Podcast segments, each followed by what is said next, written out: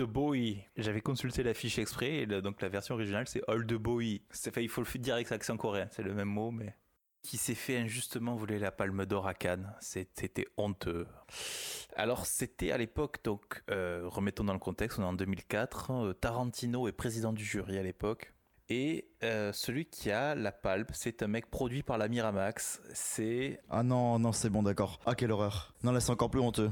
C'est. C'est Michael Moore. C'est Moore. C'est Michael Moore avec Fahrenheit 9-11. Quelle honte, quoi. Recueil de mensonges pendant 1h20, quoi.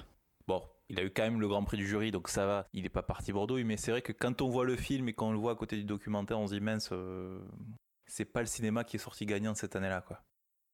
Mais c'est une claque, une claque visuelle, mais ça secoue. On a la caméra utilisée correctement.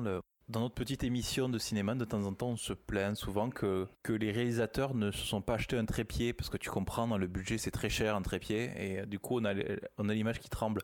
Ici, bon, d'accord, on est en, en steadicam, on, a la, caméra portée, mais elle va suivre le personnage. C'est-à-dire que quand il bouge, la caméra va le suivre aussi. Et là, c'est justifié.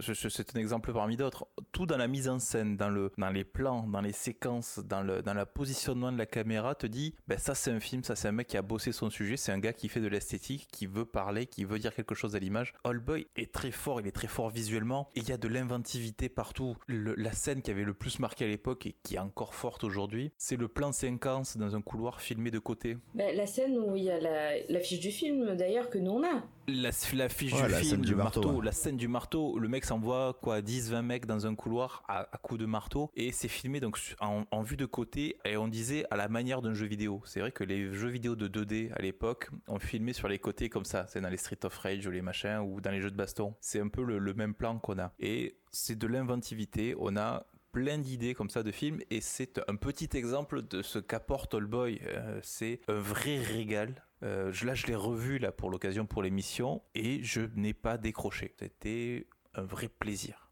Pas trop quand même, hein, parce que c'est un peu euh, extrême. Alors, le, je suis désolé, la violence est hors champ.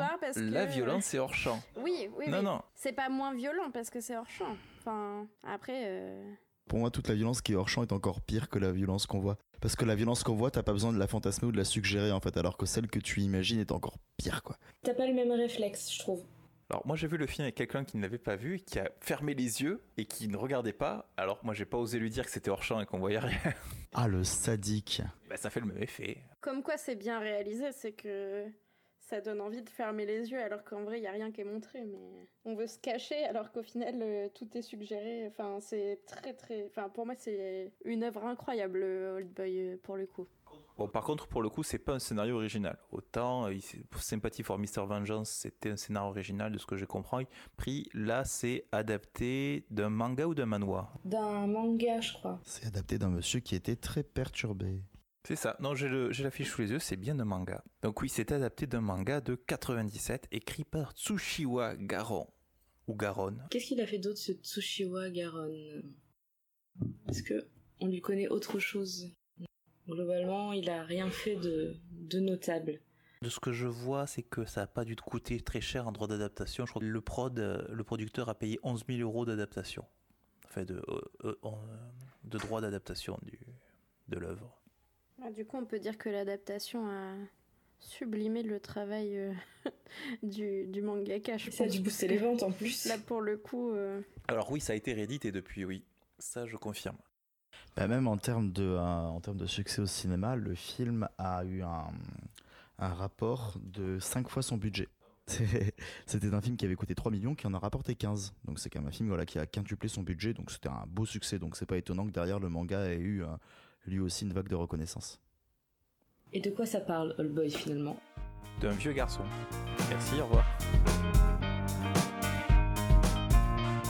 Old Boy, c'est un film qui ne nous laisse pas le temps de nous reposer sur nos lauriers, à l'inverse d'un Sympathy for Mr. Vengeance qui met une bonne heure à tout installer, présenter tout le monde, etc. Là, on rentre directement dans le vif du sujet. On fait la rencontre de Odesso, accompagné de son frangin au poste de police, ivre mort et particulièrement pénible. Une fois sorti, il prend la peine d'appeler sa fifi chérie pour lui souhaiter un très bon anniversaire, effectivement. Fier comme tout de lui avoir acheté un joli petit cadeau, mais pas particulièrement repentant d'être ivre mort le jour de l'anniversaire de sa fille. Bref, il sort de la cabine téléphonique et il disparaît. C'est alors qu'il passe 15 ans enfermé dans une pièce de 15-20 mètres carrés, sans fenêtre, avec une télévision, un lit, un coin pour faire caca et se laver. Alors je sais que de nombreux Parisiens s'en contenteraient, mais honnêtement, là, il se retrouve privé pendant 15 ans de tout, surtout de compagnie humaine et d'interaction sociale. Il en devient presque fou avec seulement sa télévision comme lien avec l'extérieur et ses calepins comme lien social. On lui donne à manger et sous sédation on lui coupe les cheveux. C'est pas... Euh, je veux pas dire, mais 15 ans enfermé dans une chambre avec une télé à se branler, c'est la vie d'un ado, quoi. Alors, il devient même certes fou, mais je trouve quand même pour un mec qui est resté enfermé 15 ans sans compagnie humaine, même si il sort de là, il a la rage, il a tout ce qu'on veut, il s'en sort quand même pas trop trop mal niveau folie, quoi. Il, arrive, je pense, son carnet l'aide beaucoup parce qu'il arrive quand même à sortir les choses et à les et à réorganiser un peu sa pensée, effectivement. Et puis, des fois, il a des pensées, enfin, quand on lui amène trois baguettes pour manger, il se dit, mince, le monsieur d'à côté doit manger avec une seule baguette il là quand même, il percute encore pas mal. Et puis il s'entraîne à faire du kung-fu, du air kung-fu tout seul, du air karaté tout seul dans sa chambre, du air je vais tous les tabasser quand je vais sortir, globalement. Il prépare euh, son évasion dans sa tête et un jour, bout de 15 ans, on le pose dehors. Et là, il veut savoir qui lui a fait ça. C'est là que ça devient incroyable. Moi, à l'époque, en tout cas, je m'attendais pas à certains plot twists. Ah bah c'est vrai que c'est à partir de là que tout le que tout le enfin que toute la spirale commence en fait on est persuadé que c'est juste un mec qui est sorti de là qui va se venger. En fait pendant tout le film quand on voit le truc on pense que euh, que c'est un gars qui va sortir qui va réussir à s'enfuir puisqu'on le voit essayer de creuser et compagnie. On se dit il va sortir, il va éclater tout le monde, il va se venger point fin du film. Et euh, même toutes les bandes annonces laissaient penser que ça allait être ça. Et au final, on part dans un film enquête dès l'instant qu'il est sorti de son truc. Et un film enquête qui, qui tombe peu à peu dans le malsain au fur et à mesure, qui commence à comprendre, sans vraiment comprendre au final, qui commence à réaliser pourquoi est-ce qu'on l'a mis là et que, euh, et que la vraie question qu'il était temps de se poser, c'est pas pourquoi est-ce qu'il y était, mais pourquoi on l'en a sorti. Et, euh, et c'est, juste génial. Je sais pas si on va dévoiler tout ça, mais en tout cas, c'est génial. Il faut le voir. Oui, est-ce qu'on est dans une émission spoiler? Oui, c'était la bah, question. sur, sur Mister Vengeance, on s'est pas mal lâché déjà. Ouais, mais sur Star Vengeance, il a fallu que vous regardiez des synopsis pour comprendre le scénario. Voilà.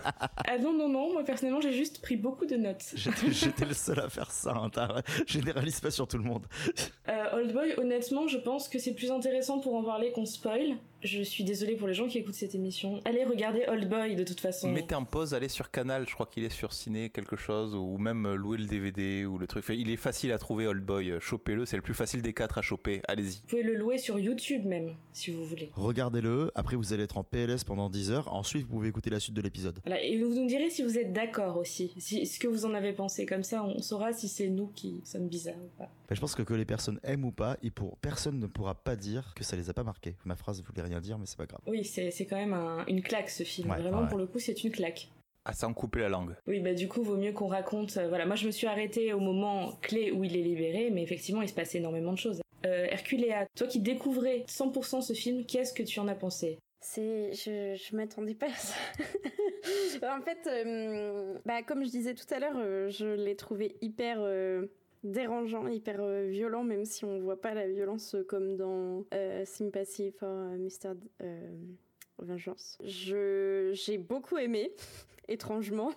enfin, genre, pour moi, c'est euh, le film très malaisant que je ne regarderai pas de sitôt une deuxième fois, mais que j'ai, j'ai beaucoup apprécié de découvrir. Et du coup, donc moi dans l'ordre, j'ai d'abord regardé Mademoiselle et après j'ai regardé la trilogie dans l'ordre. Du coup, euh, vraiment, je, enfin, pour moi c'est le plus dérangeant, mais c'est le meilleur film de ce réalisateur. Enfin vraiment, je, je pense que tout est orchestré d'une manière à ce que tu, tu suives l'action de bout en bout. Tu retiens ton souffle. Enfin genre tu veux avoir toutes les informations et euh, enfin vraiment moi ça m'a ça m'a troublé.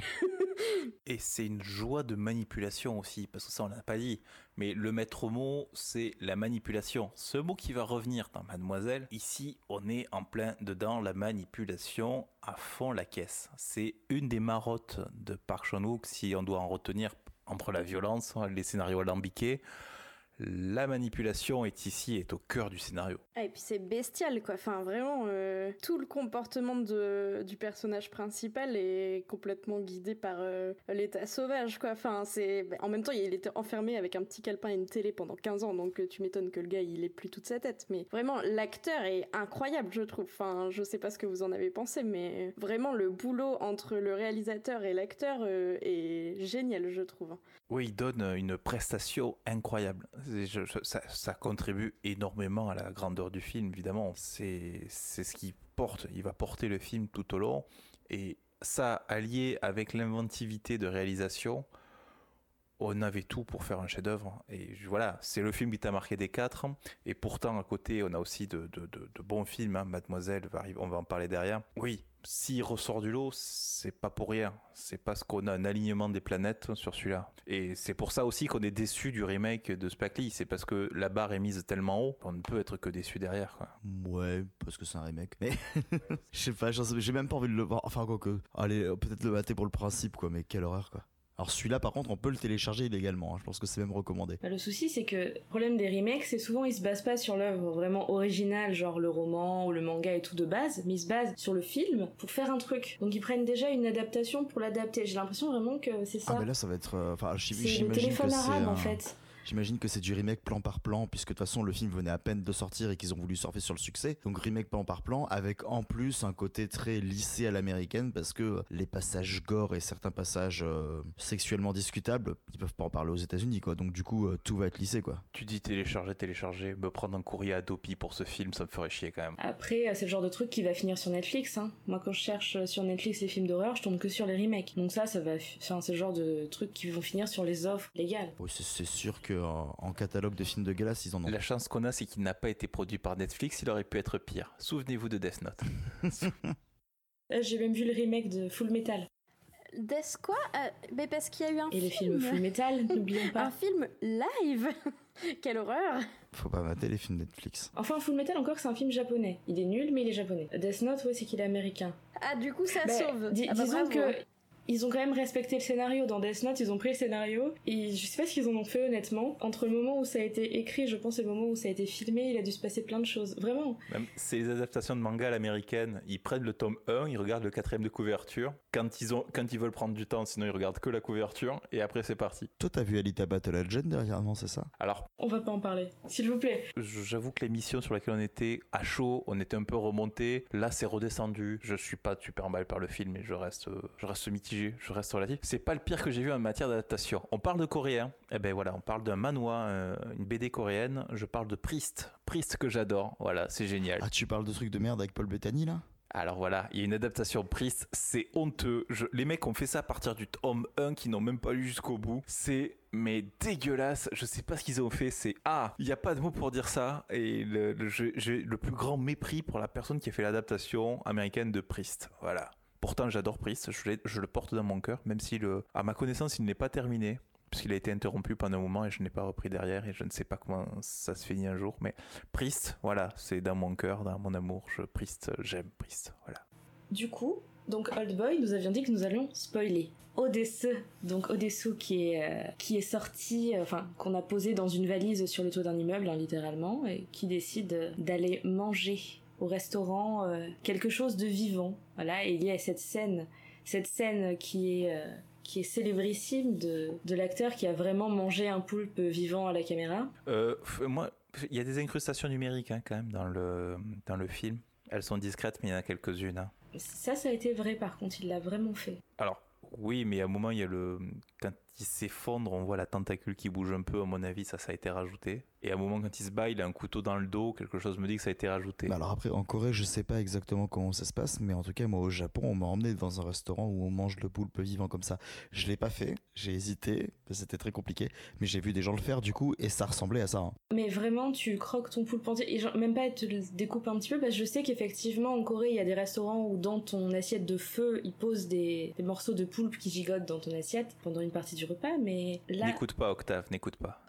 ah oui, en effet, là, Octave... Euh, digne d'un film d'horreur pour lui ce qu'on raconte, mais en, en Corée, quand on a été au marché aux poissons, je suis certaine que si tu demandais, tu pouvais goûter du poulpe bien frais comme ça, euh, qui sortait à peine de la mer. Hein, euh, mais j'ai même, euh, j'ai même vu des, j'ai regardé un peu les restaurants ce qui se faisait, et ils ont des restaurants dont la spécialité c'est le poulpe vivant posé dans ton assiette. T'as que des hmm. morceaux donc qui s'agitent. Bah au moins t'as pas trop de boulot de préparation.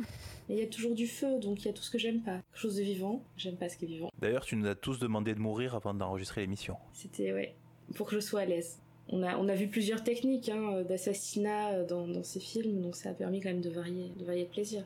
Bon, dans Boy encore. euh, Ça parle, pas, ça parle pas trop assassinat dans Old Boy. Il y Ouais, a des mafieux, mais c'est pas des assassins. En plus, c'est plutôt des petites frappes, euh, même s'ils sont nombreux. C'est ça, c'est-à-dire que il se retrouve, bah, du coup, il va manger au restaurant, voilà, il rencontre une jeune femme, Mido, visiblement japonaise, qui le ramène chez elle quand il tombe dans les pommes. Ensuite, il, il retrouve là où il a été enfermé, etc. Donc effectivement, c'est là qu'on se retrouve avec des mafieux très nombreux, mais qui finalement ne font que kidnapper et enfermer des gens dans des cellules pour un temps plus ou moins long. Et euh, c'est là qu'il découvre que oui, pour, pour que les gens comprennent un peu ce qui se passe, voilà. Et après, il découvre le visage de la personne qui lui a fait ça, et la personne lui dit euh, Pose-toi la question de pourquoi tu as été enfermé, qui je suis? Tu as cinq jours, sinon je tue Mido, la femme que tu aimes. Moi déjà, j'étais là, ça fait deux jours qu'il la connaît. C'est peut-être un peu extrême de, de se servir d'elle comme levier. Enfin, C'est la seule fille qu'il rencontre euh, depuis qu'il est sorti. Depuis, en fait, c'est la seule fille qu'il rencontre depuis 15 ans, en fait. À part ça, et, et la meuf qui vient l'hypnotiser, mais ça compte pas vraiment. Donc... Et la nana dans l'ascenseur aussi, qui, que quand il la voit, il se fait la réflexion. Un humain de sexe féminin. Euh, vraiment, Yoja Salam, t'es là. Ouais, ok. Femme, humain. Et oui, après, donc, il, il essaye de découvrir pourquoi, comment. euh, Visiblement, le méchant veut qu'il sache. Le, le méchant, lui, tout son but, c'est... Euh, Le désir de reconnaissance, oui. Et on se retrouve avec, euh, avec un, un Odessu totalement bestial qui va agresser les mafieux juste armé d'un d'un marteau. Avec, et qui se bat, comme vous avez dit, avec un couteau dans le dos. Il sait s'en servir, Ah hein. oui, c'est pas Claude François qui veut. hein. ah oui, si j'avais un marteau. C'est là que je pense que j'avais pas tout tout compris quand j'étais plus jeune après. À partir de là, tu comprends pas. Oui, mais en fait, les, les, les, les mafieux, là, les, les, les mecs qui enferment, ce sont juste des exécutants. Les mecs rendent service. Mais le, le, le vrai commanditaire est un, vrai- c'est le véritable tordu de, de l'histoire. Là, on est dans la zone spoiler, c'est ça? Oui. Mm, mm. Non, parce que là, en fait, on se dit, putain, mais il a dû faire un truc super grave pour se faire enfermer 15 ans par un mec. Et en fait, tu t'aperçois que le mec, il a été enfermé pour rien. Ce, que j'ai oublié de dire, c'est que pendant la première année de son enfermement, ils ont assassiné sa femme et ils lui ont tout mis sur le dos. Le, mec, il perd sa famille, il se fait enfermer 15 ans, sa femme se fait buter, sa fille est disparaît, on sait pas ce qu'elle devient. Et tout ça pour rien, parce que le mec, bon, on l'apprend à la fin, mais c'est, c'est, le mec, il était juste au mauvais endroit, au mauvais moment. Le mec, il a rien fait, quoi, en, gros, dans les faits. Enfin, il a rien fait. Il a fait un petit truc, mais que n'importe qui aurait fait. C'est pas. euh, Il a vu un truc qu'il fallait pas, et il en a parlé à un pote qui lui-même en a parlé, puis ça, il en a parlé, il en a par- par- parlé, ça s'est répandu, et voilà. Et en fait, il a juste eu le manque de bol d'être le témoin d'un truc qu'il fallait pas voir. Il a fait Oh là là, euh, j'ai vu machin euh, tripoter machine. C'est littéralement ça qu'il a dit. Et il s'avère que machin c'était Lee Woo Jin et machine c'était Lee Soo Ah. Et, et Dupont Dupont, ils étaient frères et sœurs. Ah bah j'avais bien dit qu'il y avait de l'inceste à un moment. Il n'y en a pas que. Et le problème aussi, c'est qu'ils sont visiblement très très friqués et que le frère est psychopathe, puisqu'il est assez psychopathe pour se faire sa sœur, même si elle a pas trop trop envie. Quand même, il la force un peu. Et oui, il a des problèmes ce garçon quand même. Il insiste un peu. Ouais, un peu beaucoup quoi. Ouais, voilà, parce que quand même.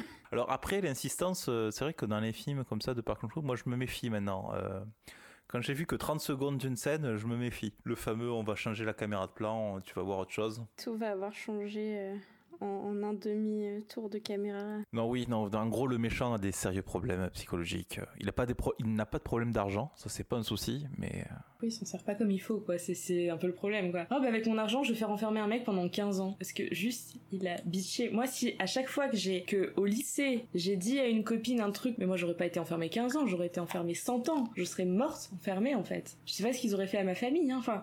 Ça arrive de dire euh, j'ai croisé Brigitte, elle est plus avec Marcel parce qu'elle était en train de rouler un patin à Jean-Pierre. Ça, à qui ça n'est jamais arrivé c'est surtout qu'un gossip énorme comme un frère et une sœur qui s'envoient en l'air dans la chambre, dans- qui se font des trucs dans une classe abandonnée, c'est vrai qu'à la fin de l'année, c'est le genre de truc que tu balances direct, quoi. Surtout qu'il en a parlé à son frère. Moi, ça me semble pas incohérent comme façon de faire. Et on se rend compte, évidemment. Enfin, moi, il y a une scène qui m'a bien plus choquée que tout ça, quand même. C'est la scène où il se, il arrive chez Mido, là, la fille. Elle va aux toilettes, il se jette sur elle. Je sais pas si vous vous souvenez ce qu'elle lui répond. C'est un peu trop tôt, non C'est ça? Elle lui répond Oh, mais c'est vrai, je t'ai amené chez moi et Ah je me refuse à toi, c'est pas bien. Et le jour où tu auras envie, je chanterai. Le jour où je serai prête, je chanterai une chanson. Et même si je dis non, vas-y. Elle a fait un geste euh, très explicite. J'étais là, j'en avais pas le moindre souvenir de cette scène, mais là je me suis dit waouh. Ouais, il y a un, espèce de passage de soumission moi qui m'a énormément dérangé. Alors je sais pas si c'est vraiment euh, propre du coup à ce que euh, Parchanouk a voulu faire avec Mido ou si c'est sa vision des femmes. Mais alors le côté euh, je te suis totalement soumise et à partir du moment où je déciderai d'être à toi, tu feras ce que tu veux de moi parce que toute façon je t'appartiens et c'est mon rôle en tant que femme. C'était quand même très particulier. Alors rappelons quand même qu'elle est sous hypnose à ce moment-là. Ouais, ouais, je sais pas. Mais c'est vrai que l'autre exemple, l'autre exemple féminin de la sœur est assez soumis aussi et que ça, sur ce film, ça porte problème quand même. Mais en fait, pour le dernier truc moi que je dirais sur euh, sur Boy, enfin après on peut enchaîner dessus. Ce qui m'a, ce qui m'avait marqué en fait, c'est que en fait c'est vrai que pendant, à partir du moment où il commence à rencontrer le euh, Lee Woo Jin, enfin Lee Woo Jin c'est ça, et euh, et qui commence à lui dire non non mais t'as pas été enfermé pour rien et compagnie, on se dit ouais que le en fait, on se dit que ça va être une déconstruction du coup de Adaosu qui, enfin de, de qui va s'opérer, et on se dit ok, on est en train de suivre ce mec depuis une heure. En réalité, ce mec va devenir au fur et à mesure une enflure euh, innommable, et on commence à, attendre le pire. Au final, comme disait Thomas, euh, bon bah le pire euh, est pas si prononcé que ça. Mais disons que ce qui est très ce qui est très marquant c'est cette espèce de façon avec laquelle Parchanouk justement joue avec une certaine misanthropie contre le personnage, contre Odaise, ou au final après il serait attaché à lui quand euh, quand il y a toute la condamnation finale. Mais ça c'est quelque chose que je trouve de très coréen des fois d'avoir euh, bon là c'est pas forcément le bon exemple mais c'est souvent le cas d'avoir une espèce pas de neutralité totale mais euh, mais d'un côté on n'a pas de héros de toute façon, on ne dévoile que des salauds. Et c'est quelque chose que je retrouve énormément chez Naong Jin et je trouvais que les deux se ressemblaient beaucoup. Naong Jin c'est un mec qui avait fait The Chaser où on a un gars qui essaie de retrouver une de ses prostituées qui a été kidnappée et qui a été euh, séquestré par un tueur et il découvre le tueur au début du film et il va le poursuivre pour essayer de l'arrêter.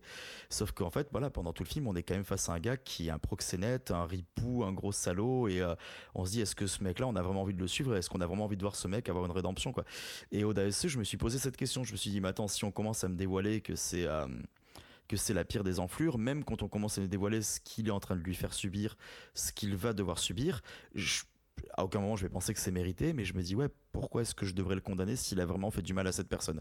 Bon, finalement, le film se dévoile là-dessus, mais je trouve que ça s'est retourné contre moi et pendant une demi-heure, j'étais pas bien, vraiment à me dire, euh, il est en train de me mettre face à moi-même et là j'ai eu l'impression de soutenir un mec que je devrais pas soutenir quoi c'est comme un mec qui se bourre la gueule le, jour de l'anniversaire de sa fille, quoi. Déjà de base. non, non, euh, c'est pas, ah, c'est pas forcément quelqu'un. Oui, bon, ça, ça ne fait pas de lui euh, le, pire des salauds, ça fait juste de lui un con. Ça, il y en a plein. Non, mais je vois ce que tu veux dire parce que, en plus, ayant vu euh, juste avant des films où vraiment on se fait manipuler et tout ça, je me disais, mais ça va être un, twist de twist, mais dans quel sens ça va aller? Est-ce que je, qui est-ce que je, dois écouter dans ce film et tout? Enfin, vraiment, ça m'a fait faire euh, plein de, de, tourbillons dans mon cerveau et tout ça pendant toute la durée du film. Je me disais bon, euh, est-ce que je m'attache au personnage ou pas? Euh, Qu'est-ce que je fais? Est-ce que j'essaye de le comprendre ou est-ce que, est-ce que ce qu'on me montre c'est la vérité ou est-ce que je vais voir un truc complètement opposé juste après et tout ça? Et c'est vrai que, enfin, moi j'adore les, les réalisations qui me font réfléchir comme ça, mais il y a un truc un peu frustrant aussi de se dire bon, je sais pas où j'en suis moi-même avec euh, le visionnage, quoi. Donc euh, c'est ça chamboule. C'est vrai qu'en plus c'est génial la façon dont c'est fait. Parce qu'autant dans Sympathy for Mr. Vengeance, mais justement au final le patron qu'on te présente comme un gros trou du cul, ben il arrive à avoir ta sympathie assez rapidement. Autant là, justement, le twist qui dit en fait, c'est pour une raison de merde que t'as été enfermé et que toute ta vie a été foutue en l'air. Ah, ah d'accord. C'est justement ça que je trouve génial, c'est qu'il se passe des trucs énorme. Encore une fois, c'est comme pour Sympathie, ça prend des proportions que ça n'aurait pas dû prendre. Encore une fois, c'est tout est disproportionné et je trouve ça excellent. Même le, même ils ont même fait un genre de pseudo happy ending bizarre, happy ending que pour les personnages parce que le spectateur est sur le cul euh, quand même. Mm.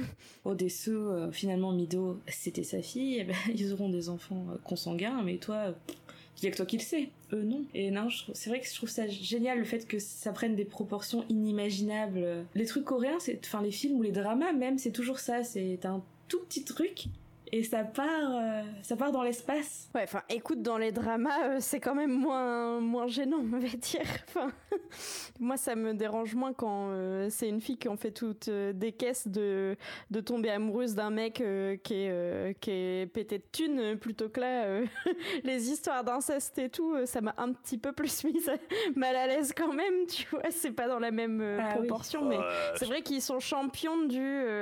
c'est de l'inceste avec un mec pété de thunes. Ouais, mais Mido et Odesseux... Non, c'est très malsain, c'est super malsain. bah ouais, ouais. Même pas Mido d'ailleurs à la base. Ouais, c'est très malsain. Et même tout le comportement du personnage est bestial, donc même les. Enfin, les scènes de sexe, je trouve dans Sympathie, que ce soit la scène de sexe entre Ryu et Chat, ou ici la, scène de, les scènes de sexe, je trouve que c'est des scènes de sexe qui sont très, très gênantes. T'aimerais pas ouvrir la porte et tomber là-dessus. Bah déjà, t'aimerais pas ouvrir la porte et tomber sur des gens qui niquent en général, mais... Ah bah si c'est pour être enfermé 15 ans, non. Hein. mais, vraiment, tu vois, les, les scènes de sexe aussi, elles te font un peu détourner le regard. Tout est rendu bizarre dans ce film quand il mange, quand il baise, quand il dort, il se retrouve avec une main à côté d'eux au réveil, sans son propriétaire. Tout est twisté dans Old Boy. Tout.